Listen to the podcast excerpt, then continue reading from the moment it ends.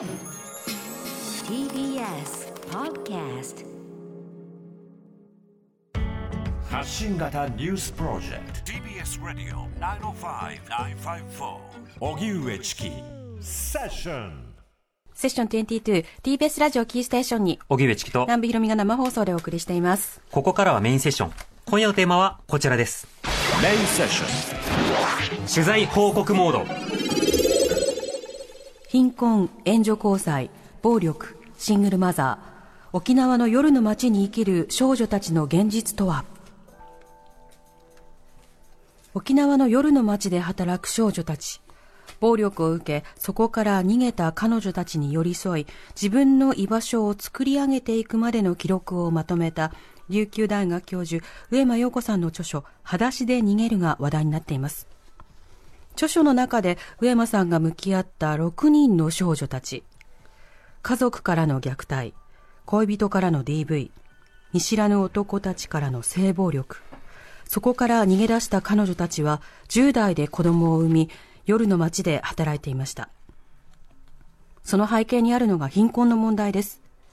日本は子どもの6人に1人が貧困状態にあるとされ、中でも沖縄県は相対的貧困率と子どもの貧困率がともに全国ワースト。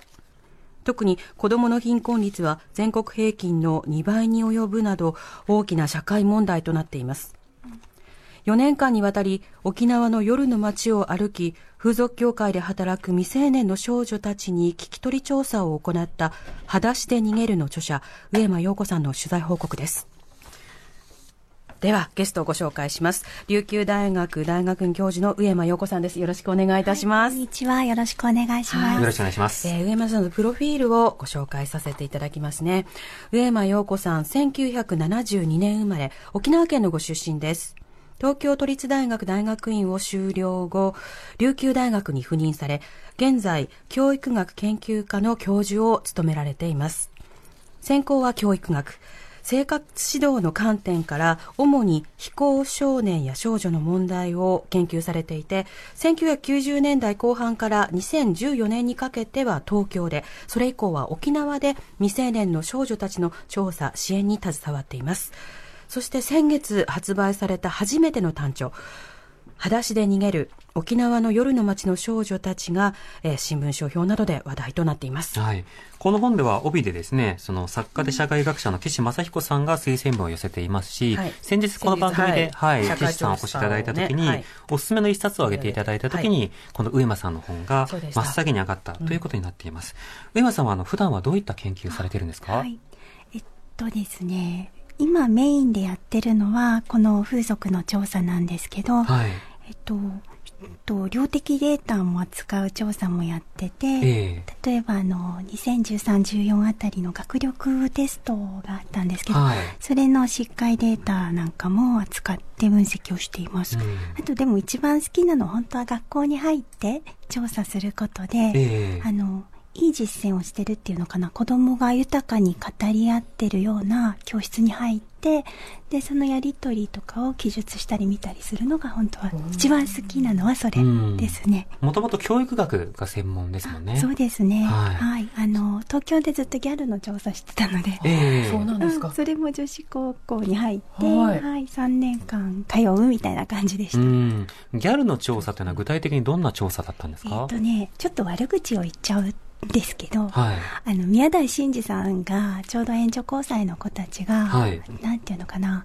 正規犯とかがどんどん変わってきてて、援助交際してても傷つかない子たちが大量に出てきてるっていうことをおっしゃってた時期だったんですよね。90年代頃ですよね。はい、ね。でも、そんなことないだろうって思ってて、ええで、お金の問題もあるし、それこそ学校の中での子供たちのパフォーマンスっていうのかな、どうやって位置を取っていくのか？っていう話はすごくあるはずだと思ってたんですね。うん。で、だから、それに対してどうやって調査でものを言っていくのかっていうのがあったので、それで女子高校に入ってました。うん、なるほど。宮台さんは、あの、援助交際の議論をするときに本の冒頭で、もう経済的要因は除いた上で考察するということを最初に宣言されてましたね。そうですね、うんでもそんなことできるはずないだろうって感じで思ってたので、え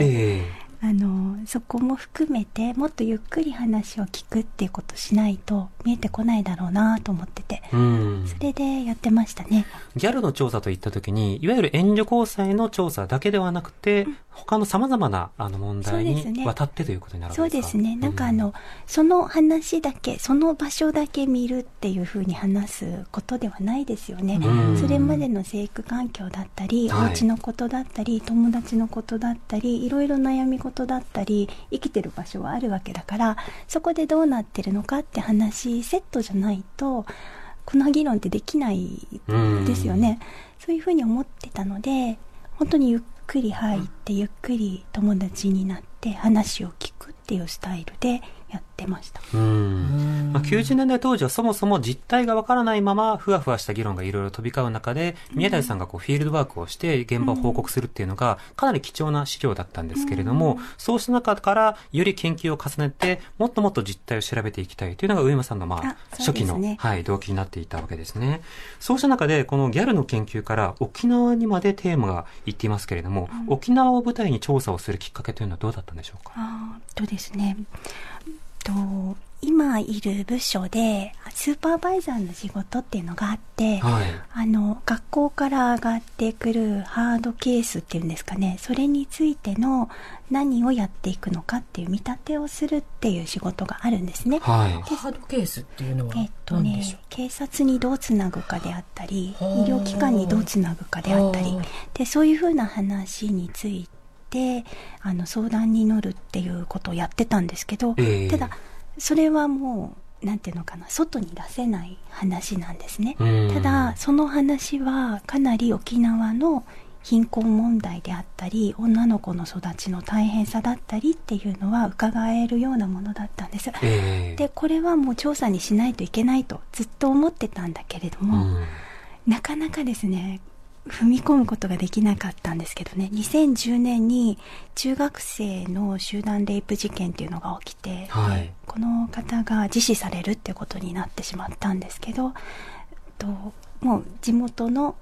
男の子たちのコミュニティでのやり取りというのはかなり彼女のことを路悪的にいろいろやり取りしていてで自死されているにもかかわらず彼女に対してのバッシングっていうのも起こったんですね。うんで準強姦罪しか適用できなかったんですけどその話の時にお酒を飲んでたってもうそれはレイプ目的で飲まされてただけなんだけど、はい。飲む中学生が悪いんじゃないかっていうのが学校関係者からも出てきたんですよね。うん。関係者から。ね。そうなんです。でその子のだから育ってくる中のプロセス全体を見ないと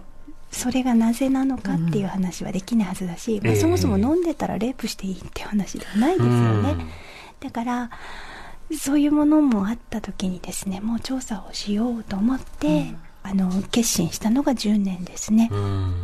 もともとその強姦神話というものが、まあ、世の中にありますよね。レイプ神話といいますか。要は、その被害者に落ち度があったからだとか、隙があったからだとか、今回あの話題になっているそのシンガーソングライターの方が、まああの非常にその小金井市でね、はい。あの、まあ、えー非常に襲われて大変な渋滞になって、っていうような状態でも、その、隙があったからだとか、ツイッターでそいつをブロックしたからだみたいな、そんな議論がこう飛び交っていたりしてですね、なんじゃそりゃっていうふうに思ったりしてますけれども。本当なんじゃそりゃですよね、うん、でもそういった議論っていうのは、あの、沖縄でも他のところでも様々起こっている中で、やっぱり実態をしっかりと伝えたいというのが一つの動機としてあったわけですね。そうですね、うんもうやろうって感じでした。はい。で、実際調査を行うときに、それまでは、えー調査でもあると同時にもう、支援者として関わってるみたいな、ちょっと線引きが難しいような距離感で、あの、接していたようなところが続いていらっしゃったようですよね。はい。あ、ただね、調査はやっぱり調査なんですね。はいあの、私やっぱり一番は調査屋だと思ってて、話を聞く仕事だって思ってるので、ええあの、会ってる女性たちの仕事の話を実は聞いてるんです。はい。で、あの、どうやってキャバクラに嫌な客が来たら、うんその客と60分間何も起こらず、スムーズに場をこなすか。酔っであっ払いとか。も多いですしね、はい。説教してくる人もいそうるでしょしそううそう、ね。本当そうなんですよ。だからそういう説教親父みたいの来た時にどうするかだったりとか、そういう話を実はすごく聞いてて、あの風俗業界違うとこでもやっぱりそうなんですけど、ええ。そういう関わり方が実はメインで、ただ今そこに暴力があるとかうん。このままだと絶対に起こってしまうっていうのをキャッチしていく時にですね何かやらないわけにはいかなくってでなのでやりますっていう風になってったんですね。うんだ。からあの支援がメインでは実はないです。ああ、なるほど。調査をしながら支援が見えてきたので、ええまあそことは切り離せないけれども、はい調査は調査ということになっているわけですね。はいそうですねで実際その、では沖縄で、そうしたその、まあ、貧困の実相であるとか、様々なものを調査しようといったときに、どういったところに入って、どんな調査方法を使って調べていったんですか？えーっとですね、2011年にまずオーナー層に会ってます。あの、オーナー層というのははい運営してる営。してる人そうですあの、結構ね、あの、彼らも、なんていうのかな、普段会わないような人ですよね。調査屋っていうのは会わないし、まあ基本的に学校をずっと行ってる人自体が異文化なので、結構試されたんですよね。うん試す。本当にお店に夜一人で来てみたいな感じの世界で、で、なんて怖かったら新聞記者連れてきてもいいよみたいなことを言って、うんで、大丈夫です、行きます、みたいな感じで言うと、あれ？本気かな？みたいな感じの。うん。でも、待ち合わせ場所に行っても、じらし、30分、40分待つのが当たり前だったりとか、はい。会ってくれたと思ったらいきなり車乗ってみたいな感じで、車回しながらしか話できないからみたいなうん。感じだったんですけど、そういうのが2011年あって、で、一応この調査をやるっていうのが分かってもらって、あ何人かは紹介できるよってことで紹介してもらいました。これがスタートですね。うん。ここからは会った女性が面白かったりそんなに嫌な体験でなかったりすると自分の友達を紹介してくれるようになったので、ええ。それで会っていってます。口コミというか、数珠つなぎというか、どんどんどんどん紹介してうんもらえるようになったと。そうですね、うんそうやってそのいろんな人のこう聞き取りをする。えそれは、えっ、と、キャバクラとか、それから性風俗で働いてい。る方を調査対象にしているということですか、そうですね、うん。はい。そういうふうにその調査をする中で、どんなことを知りたくて調査を続けていたんでしょうか？うんとね一番は生育環境も知りたかったんだけれども、はい。その性風俗産業の仕事って仕事って見なされてないところありますよね、うん。だけどそんなことはなくってたくさんの知恵と工夫とスキルとっていうのがある業界だと思ってて、ええ。その話をやっぱり一番は聞きたかったですね、うん。ただだからといってあの未成年が働くのいい業界だってちっとも思ってなくって、あのオーナー層がだから紹介してくれてるのはみんな20代の方だったんですけど、はい。自分で会い始めるようになったら未成年がゴロゴロ出てきたんですけどね、え。でやっぱりそれは早い時期からここで働いてるっていうことがどれだけ選択であったり選択って本人は言うけど、えうん。それがどれだけキュッてちっちゃくなった中の選択であるのかっていうのは、ええ。なんかしみじみ思わされていてでそういうのもあったので生育環境も丁寧に聞いていくっていう形になりました。うん。確かにそのどこまでが自己決定でどこまでが環境要因による、そのみ狭い選択の中に追い込まれた結果なのかというのは、とても難しいですけれども、これはしかし丁寧に解きほぐしていくことによって、あの他の道は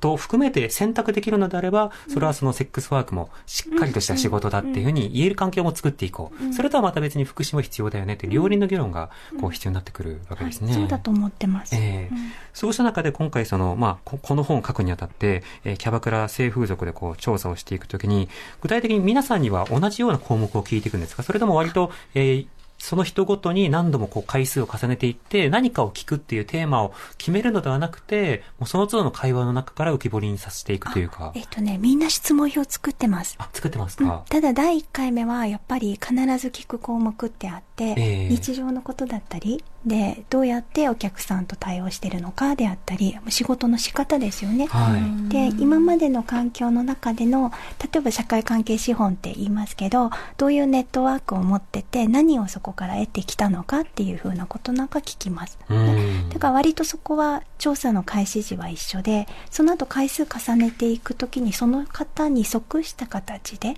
聞いていきます。うんただそれもやっぱ作ってますね。ああ、なるほど。一回ではなくて何回もということなんですね。そうですね回数を重ねるのは何か調査的な理由があるんですか？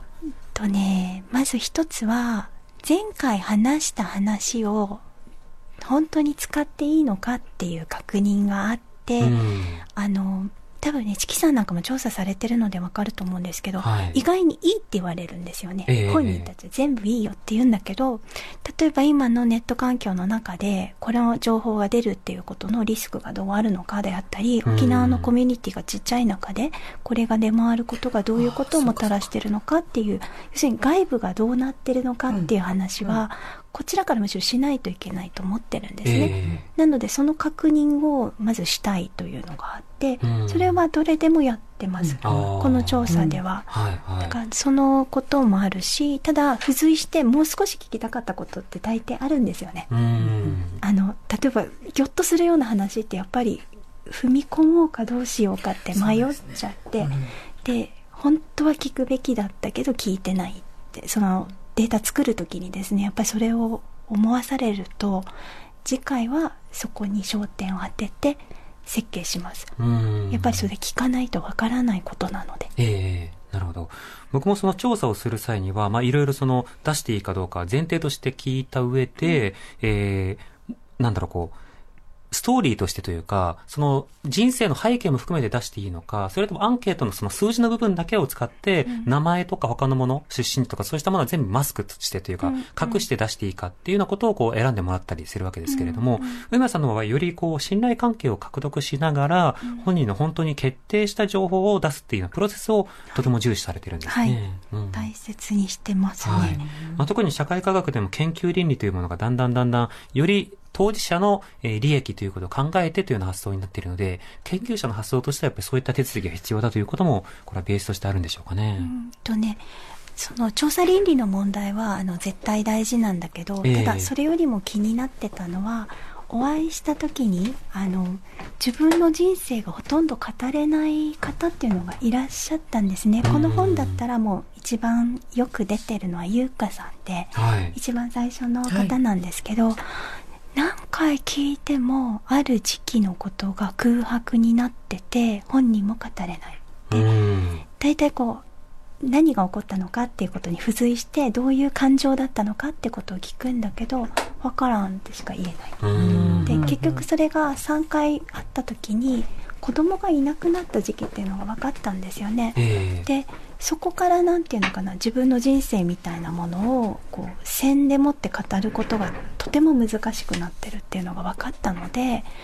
こう生きてるっていうのをですねなんかこう語ったことを提示することでこういうふうに生きてるよねっていう確認をしたいというのはあってだからあのすごくこうトランスクリプトの確認あのデータの確認の時にこういうこと言ってたよって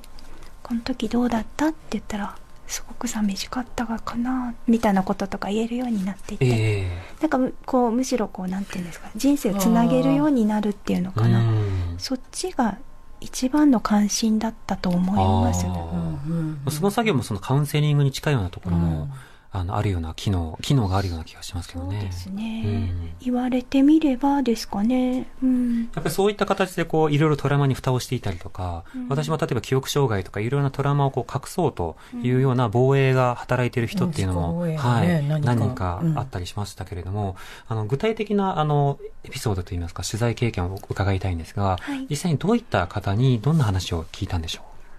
出てる方の話になりますかね。とキャバクラで働いてる未成年から働いてる方が、まあ、圧倒的に多かったんですけど、うはい。その方々が働き始めたきっかけとお家で何があってその仕事にまでアクセスするようになったかっていうことですかね。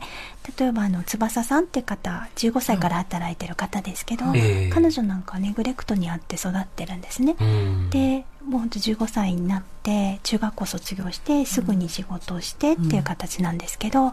彼女のその仕事の仕方だったりでその時に仕事してすぐに結婚してるんですけどそれはなんか彼女にしてみれば家族を早く作って自分はちゃんと子供を育てたいっていう、うん。なんかそういう希望としてそこにあってでもうまくいかなくってひどい暴行を受けてるんですよね。はい。4年間暴行を受け続けてで別れないでみたいな中で、あのお友達が助けてくれてって方なんですけどそういう話ですかね。仕事のこと仕事するまでのことうん。人生の危機的な状況をどうやって超えてきたか。という感じのことを大体皆さんそういう話を聞いてます。なるほど。そうしながら、例えば、あの、キャバクラ以外の労働の選択肢がそもそも少ない状況であるとか、あの、本の中でも例えば、えー年をそっとごまかしながら、こう、雇ってくれるところをようやく見つけたっていう話もあったりしますけれども、選択肢が限られていたりはしますよね。と選択肢が限られてるのは実際の問題としてあるんだけれども、はい。調査をしてみて手強いなと思ったのはこう欲望を口にできないってことなんですよね。なんかう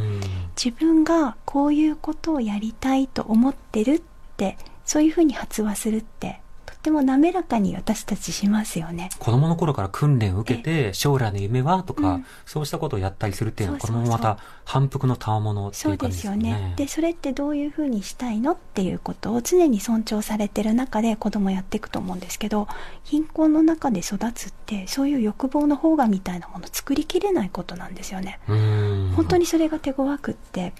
例えばあのうん鈴野さんっていう方が看護師さんになられて沖縄の大病院で勤められてるんですけど今。で彼女なんかは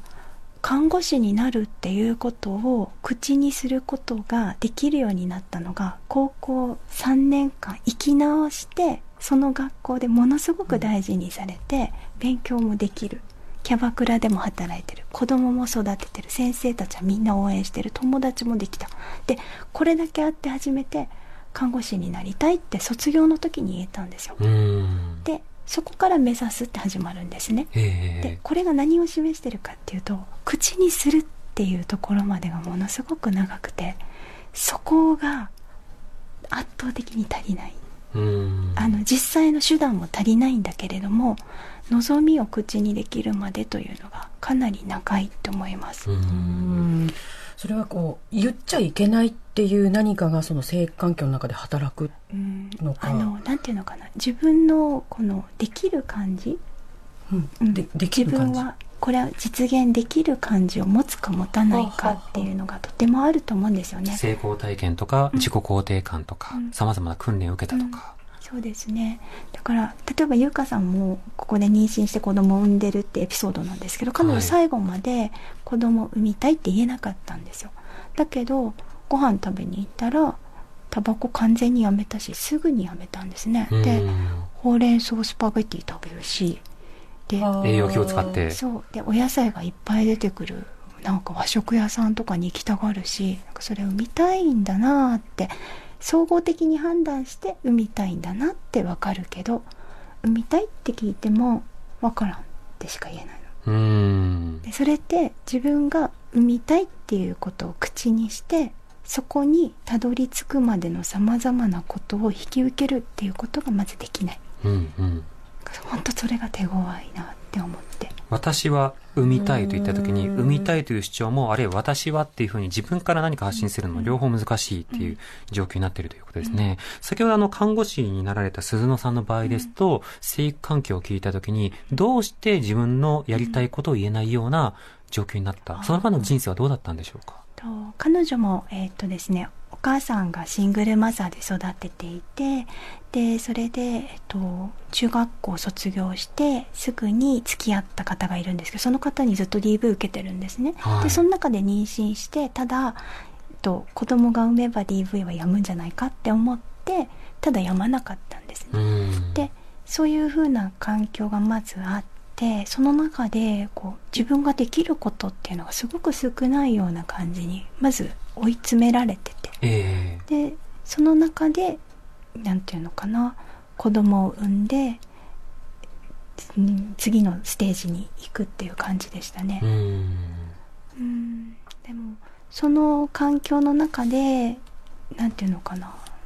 いろいろ聞くとすごい頑張ってたなって思うんだけれども、ええ。本人はそれをなんか自分が頑張ってた感じは持ってないんですよね、うん。例えばお母さんの代わりに下の兄弟の面倒見てたりご飯食べさせてみんな連れて行ったりとかしてるんだけどそれに対しては彼女は別に自分はすごいとは思ってない。うん。そういう環境だったからやってただけ。で勉強もそんなできなかったしっていう感じで思ってます。うん、じゃあ自己評価をこう獲得する例えば人と比べるとか、人からそれを褒められて、ああなるほどこれはいいことなんだとか、そうしたのことはあまりないまま自分の人生を生きてきたっていうことに。そうですね。で、そうですね。で、お子さんが生まれた時に、あの、重い脳性麻痺なんですよね。ええ本当に重くて。だけど、その時に、ともかくお医者さんからはもう、持たないって言われてる中で、うん。育て始めるんですけど、ともかく生きてほしかったんですって、絶対に。うん。でそれで生きてほしいから周りに助けを求めるし何とかしようと思ってる中で日々が作られていてでその中で DV からも逃れるんですけどはいなんかその時にもお話を聞いてくれた方たちが例えばシェルターなんかもすごく沖縄でいいシェルター入ってるんですよ彼女。うんでそういうところの人たちも彼女の話を聞いてエンパワーメントしてるんですよね。ええなんか本当にそういうのが一つ一つあって私はやりきれてる私は日々ちゃんとしてるっていう形になっていってるんですよねだからたまたま彼女自身言うんですけどこの子がいてよかったこの子を産んでよかったって言ってて、産んだから私はこんなに考えるようになったしいなかったらずっとアホだったはずとか言うんですけどね、うん。それはだからやっぱり母になるということと母にするための支援とセットの中で彼女が自分って大丈夫って見つけていってるって思います。うん。あのシェルターに入ったということはその方は DV から逃れることはできたんですか、のでもただ散々殴られて後ですよね。本当にもうなんか本当にたくさん殴られて一人で街をずっと歩いて病院の待合室24時間やってる病院の待合室にずっと座ってええ。でそういう風にして朝を迎えてで警察もその時保護してくれなかったんですよね、うん。入籍してないからっていうことで返されてるんですよ。あでお子さんが1年半ずっと入院してたのが退院してお家に帰ってきた時にそのパートナーとのもう暴力が起こるかもしれないみたいな感じになった時に実際に殴られなかったんですけどその日は、あ、ええ。子供の前でこれをやったっていうのがもう許せなかったんですって。うん。だから赤ちゃんをほぶってで吸引器吸入器全部持って、うんうん。でそのまま友達の家に行って、ええ。で友達がタクシー呼んで警察に行ってもう保護してほしいって言ってたらすぐに保護されたんです。うん。ただその前までに何度も何度もね断られてるんですけど。ええそれはあのこ2011年以降の調査ですから最近の話ですよね。そうですね、ええあただ彼女はその話はそういうことがあったって。なるほどなるほど。うん。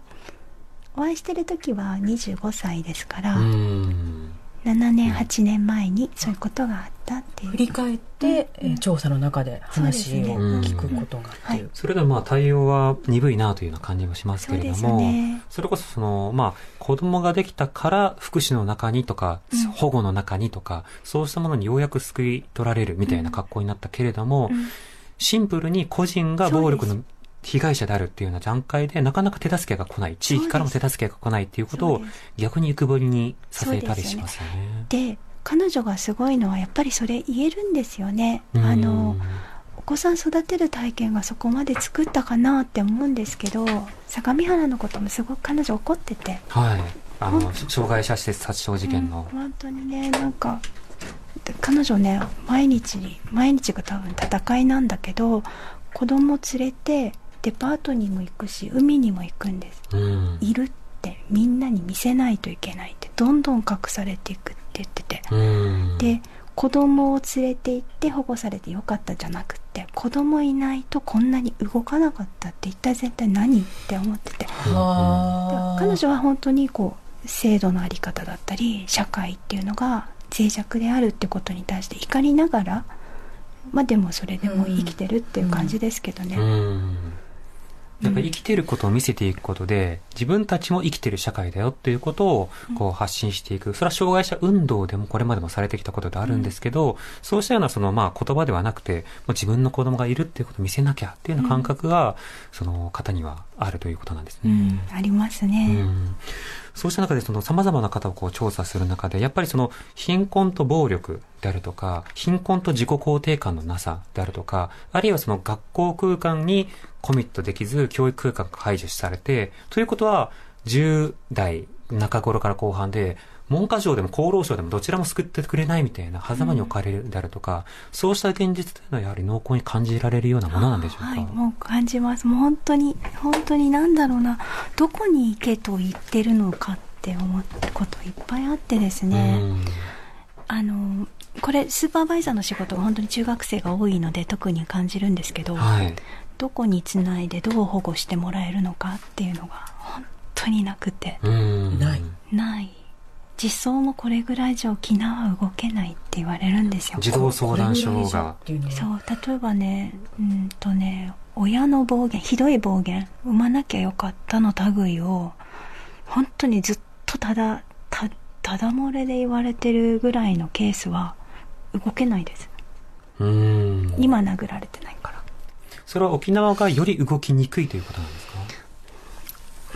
うんとねなんかよそで比較はできてないからわそうですね。かんないんですけど、ね、係数ごとの比較というのは難しいですよね。ただ言葉の暴力程度では無理です。沖縄はって。何度かうん何度かどこにもつなげなかったことがあります。それは職員の方から沖縄はっていう一言が添えられるっていうことなんですか？えっとね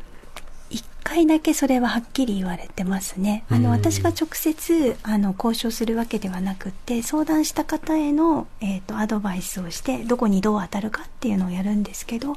その方から沖縄ではというふうに上がってきたとういうのんがありました。なぜ沖縄ではっていう一言添えたんでしょうね。多いんです。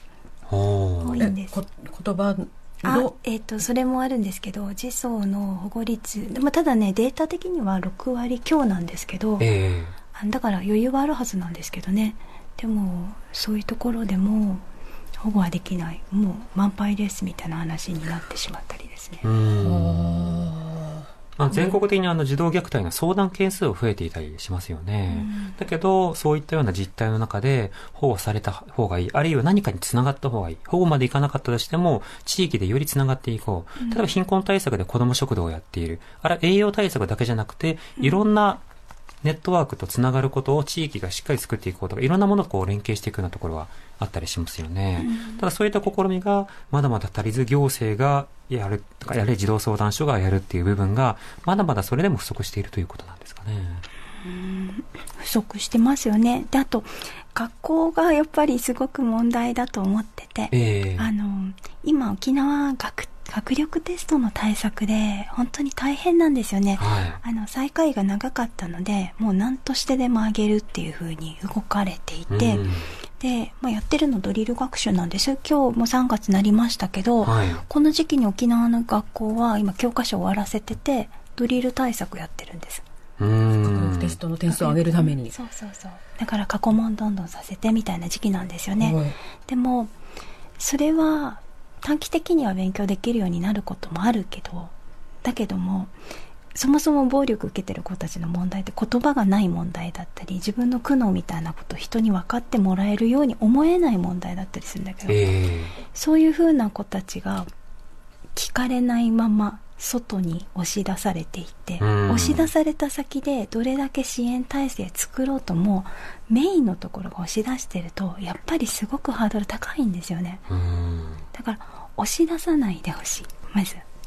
入れる場所作ってほしい。その上で、うん。その上で地域もある。行ける場所がいっぱいある。っていうのがベストだと思います。うん。出しちゃった上でどうにかしようっていう風にしてるんじゃないかなっていうのが、学校がっていうこうんとですか、学校がっていうかな。なんかあのあさって貧困データまた沖縄2年目のデータ出ますけどね。1年目のものはあの教育問題についてはあの学力試験の点数のこの順位ですね。これキープっていうのが出てきたりえ。奨学金を出すっていうのなんだけど六大学系に出すってだったりとかうん。貧困の施策じゃないですよね。えないですね。でもそういう風なのが通っちゃってるんですね。だから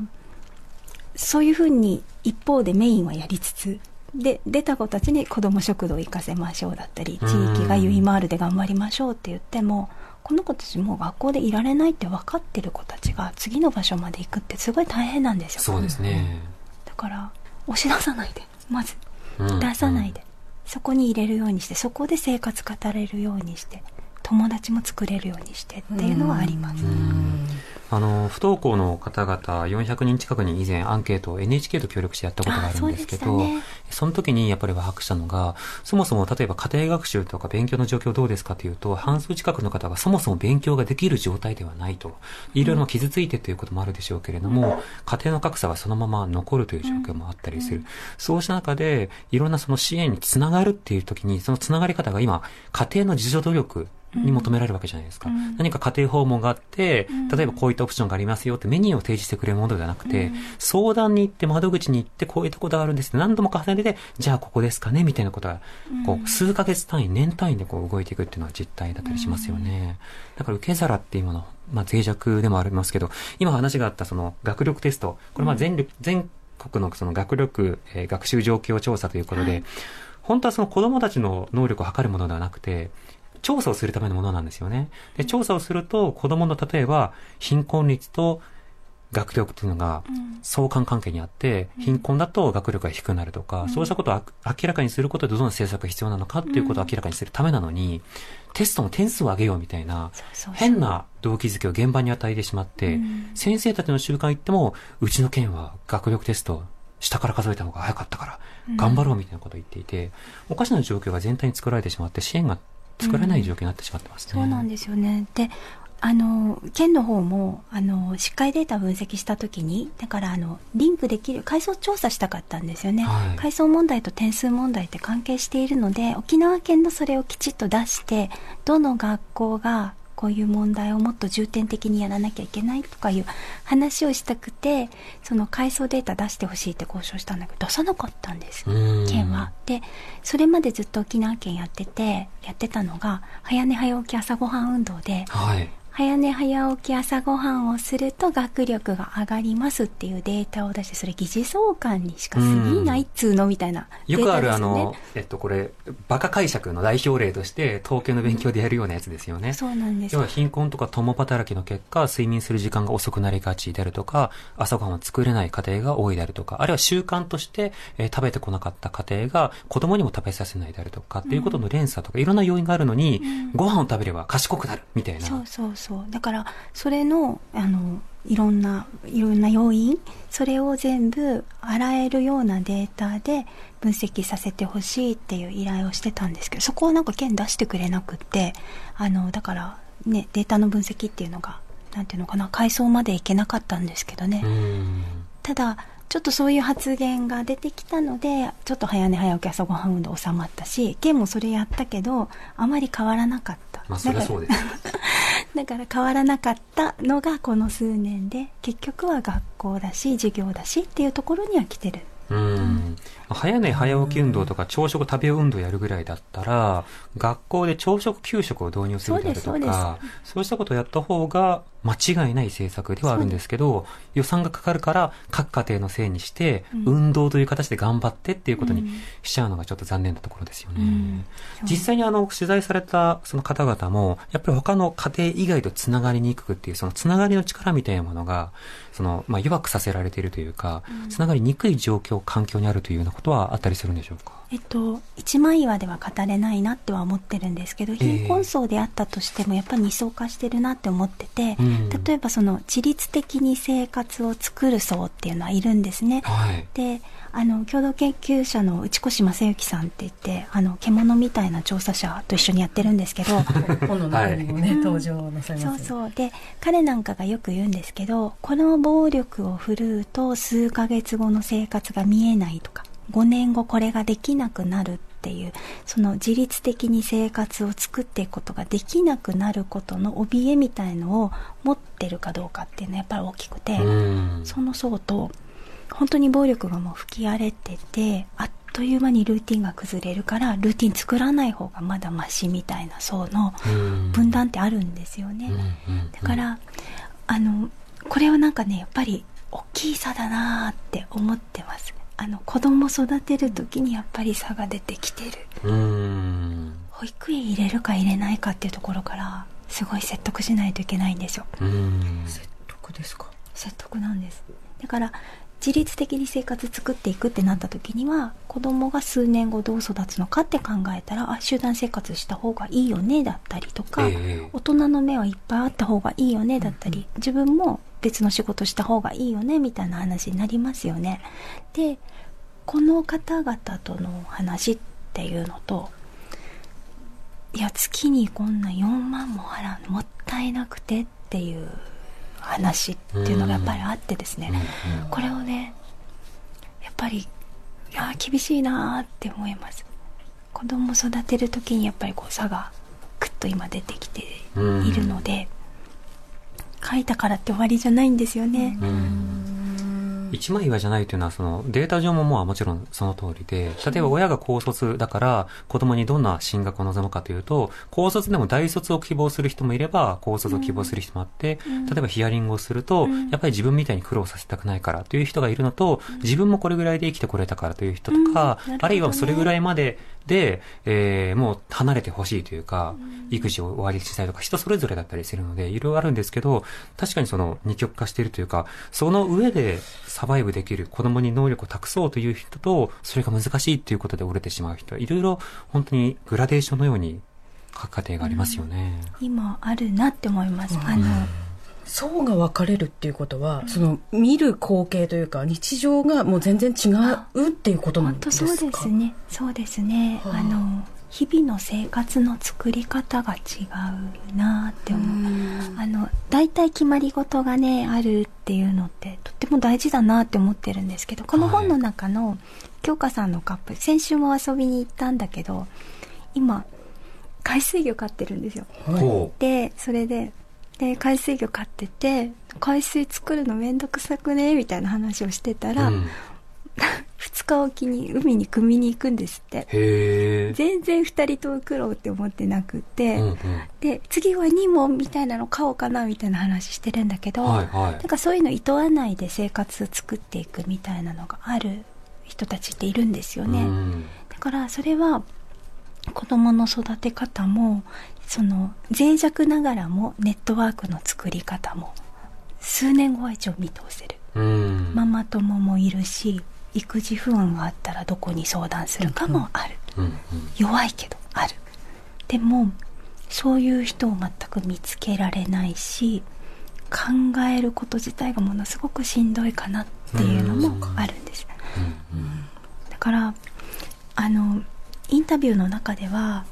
できるだけその人の頑張りを拡張していくっていう風にするんですけど、ええ。こういう風にできてる実際にできてることもいっぱいあるのでそういうとこに必ずスポットを当てて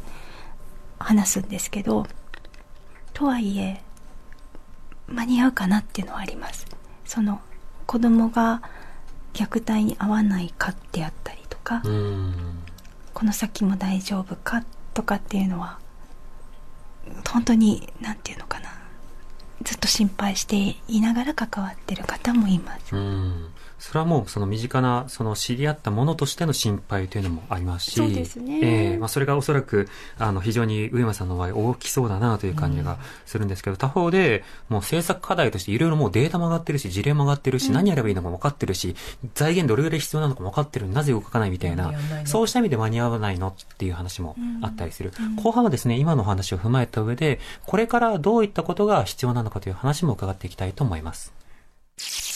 Session 22. TBS ラジオキーステーションに生放送でお送りしている荻上チキセッション22今夜のメインセッションは貧困、援助交際、暴力、シングルマザー。沖縄の夜の街に生きる少女たちの現実とはと題してスタジオには琉球大学大学院教授の上山陽子さんをお迎えしています。後半もよろしくお願いします、よろしくお願いします。沖縄の方からメールをいただいております。はい。えーラジオネームアレックスさんからです。私の母は60代です。彼女が子供の頃、近所の女性が裸足で酒を飲んで乱暴する旦那から逃げ込んできたそうです。連れ戻されたり、一晩泊まっていったり、また近所の子がたまに夕飯を食べに来てたそうです。今は母がいたような家庭が少なくなっているので、裸足の人々が逃げ込める場所って減っていると思います。うん沖縄でもその地域で守るみたいなものが弱まってるんじゃないかという指摘なのかもしれませんけど、いかがお感じになりますか、うん、そうですね。こう、見える、助けてくれるお家が見えるっていう風にはなかなかなってないと思いますね。うんこの方のね、お母様のお家っていうのは本当にそういう風にして地域で助けてくれるお家だし、保護してくれるお家だったと思うんですけどね。えそういうのが本当はいっぱい必要ですよえね。うんえーそれからですね、えー二つ質問くださってますね、この方は。えーっとですね、ラジオネーム、芥川小の菓子作家さんからです。はい。えー、裸足誰某記事さんですかね誰なんだもう、えー、裸足で逃げるの話は沖縄に限定される話でしょうか？という質問、一つ目ですけど。はい。もう一つ聞いてますね。えー私たちはこの本を読んだ後何をすべきでしょうか？という二つの質問。難しいですけど、あの、まず1点目、沖縄に限定される話かどうかなんですけど、そんなことないと思います。語られてない体験ってたくさんあると思っていて、ええ特にあの、暴力を受ける話って、受けた方って、すごくこう自分が悪いように思ってたり、いたたまれなかったり、悲しかったりするので、なかったこととして封印すると思うんですよね。だから本当は人の暮らしの中には、そうやって語られてないことっていうのは、たくさんあると思っています。うん。で2つ目何をすべきでしょうかね何をしたらいいですかねなんかあの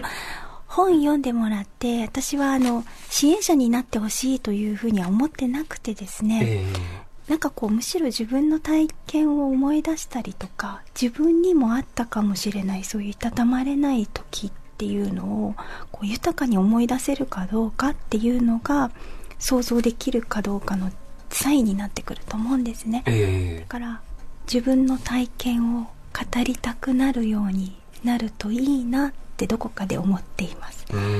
あの 何をすべきかでも精度足りないので、ええそうやってやりながら他者とつながるやり方みんなが健やかに生きれる方法っていうところに